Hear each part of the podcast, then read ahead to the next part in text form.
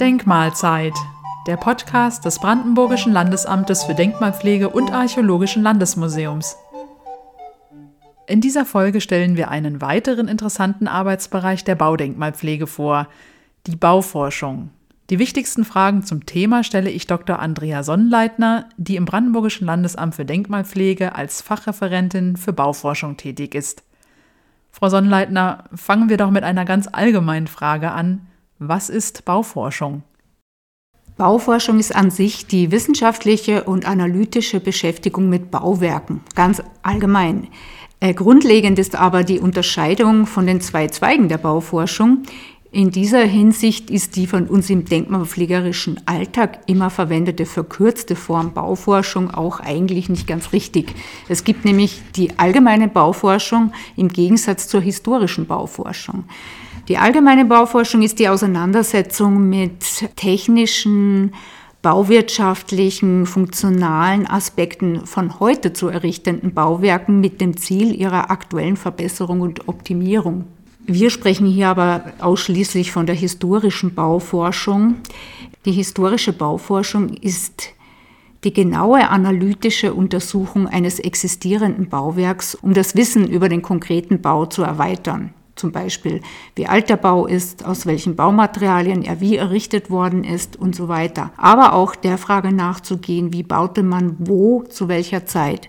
Und wozu braucht man die Bauforschung in der Denkmalpflege? Man braucht sie zur Verbesserung der Kenntnis über ein konkretes Denkmal.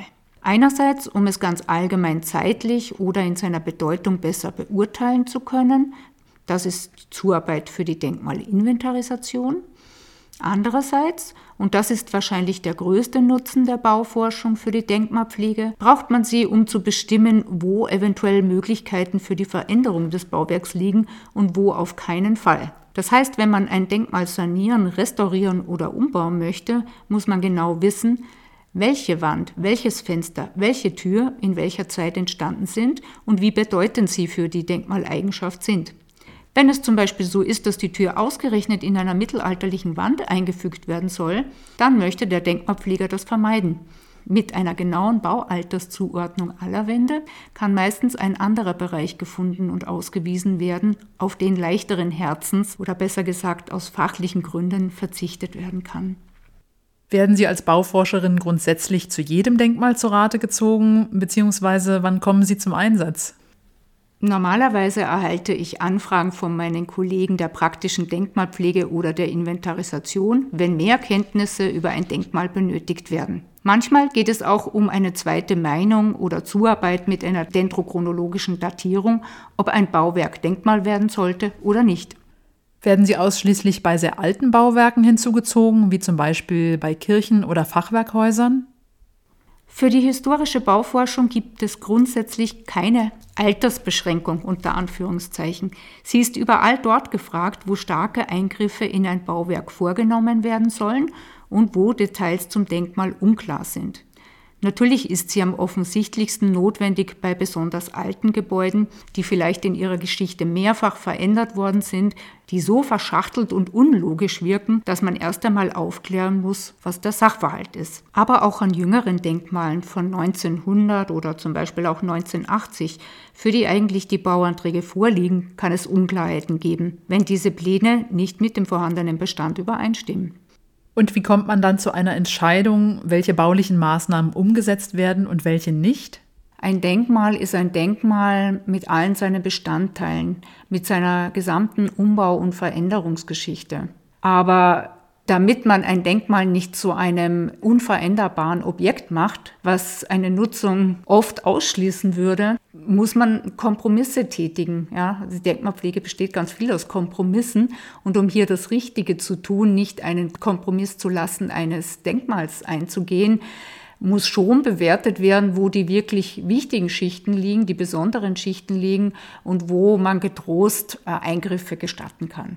Das kann man niemals pauschal beantworten. Die Antwort darauf gibt immer das einzelne Denkmal und da schafft der Bauforscher eine grundlegende Aussage. Oftmals ist das einfach die älteste Bauphase, weil sie vielleicht die interessanteste ist. Muss aber nicht immer sein. Der praktische Denkmalpfleger entscheidet dann letztendlich, ob er der Empfehlung des Bauforschers folgt oder nicht folgt. Ich könnte mir vorstellen, dass sich die Fachleute bei bestimmten Fragestellungen auch nicht immer ganz einig sind.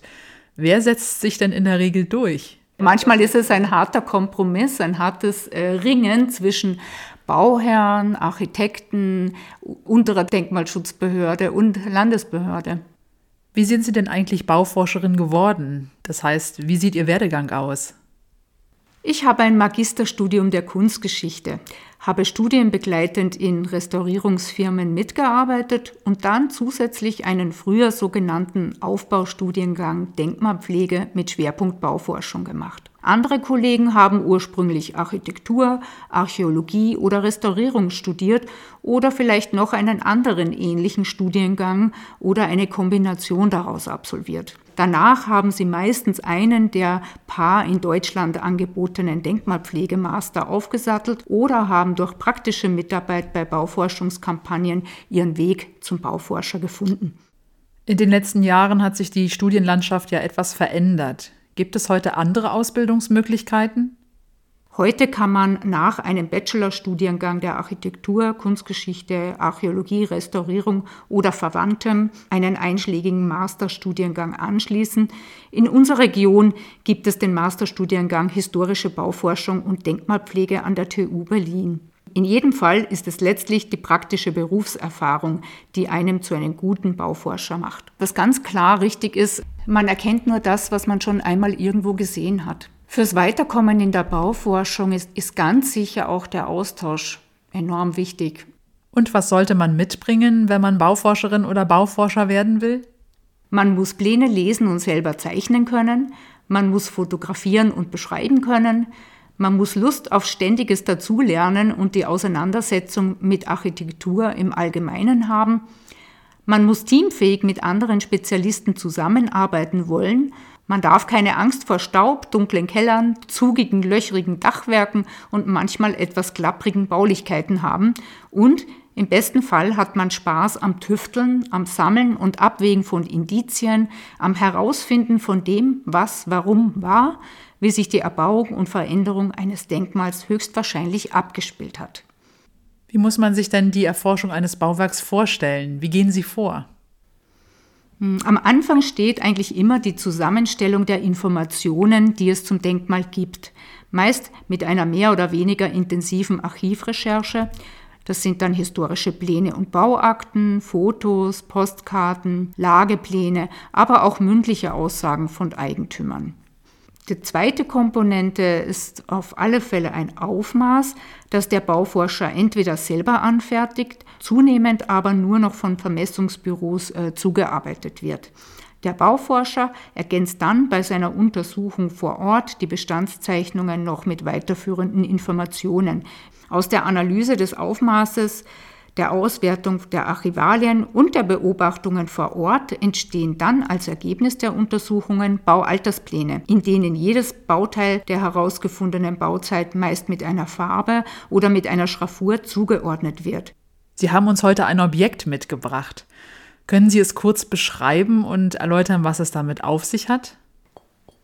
Das ist ein Objekt aus Glas. Wenn man das noch nicht gesehen hat, dann wundert man sich wahrscheinlich, was das überhaupt sein soll, weil es, man kann es nicht hinstellen, es fällt um, weil es geschwungene Linien hat. Man braucht schon ein bisschen Erklärung dazu, um den Sinn und Zweck zu verstehen und es auch zeitlich einordnen zu können.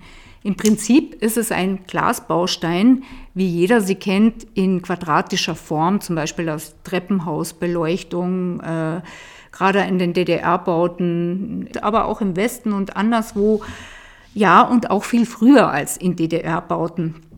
Also diese Glasbausteine wurden schon im 19. Jahrhundert entdeckt. Dieser spezielle Falconierstein, den ich hier mitgebracht habe, der eben nicht quadratisch ist, sondern er hat eine rundliche Form er hat an der Seite eine Falz, in der die Steine aufeinander gestellt werden, aber sie müssen unbedingt mit äh, Mörtel verbacken werden, sonst würde die Konstruktion nicht halten. Und dieser gehört von der Entwicklung her zu den ältesten, die man kennt. Erfunden hat sie ein gewisser Falconet und hat 1886 darauf ein erstes Patent erwirkt. Er hat sie aber nicht selber produziert, sondern er hat sie erzeugen lassen bzw. das Patent verkauft, sodass andere Firmen in Lizenz erzeugen konnten. Die gab es in Deutschland, in Österreich bis nach Ungarn. Wenn man jetzt ein extremer Spezialist ist, dann könnte man vielleicht sogar sagen, zu welcher Generation von Falconierstein der gehört. Ich kann dazu sagen, dass um 1900 der Höhepunkt des Einsatzes dieser Steine war. Produziert wurde aber bis in die 30er Jahre hinein und der Stein selbst, der stammt jetzt aus einem Bauwerk in Belitz und dürfte so in den 20er, 30er Jahren verbaut worden sein. Das Gebäude selber steht leider nicht mehr. Was ist das Besondere an diesen Steinen? Die Besonderheit dieser Steine ist, dass sie also mundgeblasen handwerklich hergestellt sind und dann in einer Form gepresst wurden. Die spätere Weiterentwicklung war industriell gefertigte Glasbausteine herzustellen. Die Glasbausteine wurden zum Beispiel in Wintergärten anfangs eingesetzt. Überall dort, wo man eine Belichtung haben möchte, eine direkte Öffnung mit Fensterflügeln nicht unbedingt erforderlich ist und man eben einen etwas gedämpften Lichteinfall haben möchte. Die spätere Generation oder diese industrielle Produktion äh, hat äh, glattere Oberflächen. Die, diese Oberfläche des Falconiersteins ist ja relativ stark profiliert. Andere Glasbausteine sind in den Oberflächen ganz glatt und können tatsächlich befahren werden. Die wurden auch Ende 19. Jahrhundert schon in Zusammenhang mit Eisenrosten verwendet, um Kellerbeleuchtungen zu machen, zum Beispiel über Innenhöfen. Findet man in Berlin gelegentlich mal. Ja, vielen Dank, Frau Sonnleitner, für das Gespräch. Weitere interessante Einblicke in die Arbeitsbereiche des Landesamtes für Denkmalpflege gibt es demnächst hier zu hören in der Denkmalzeit. Wir freuen uns, wenn Sie, liebe Zuhörerinnen und Zuhörer, wieder einschalten. Thank you.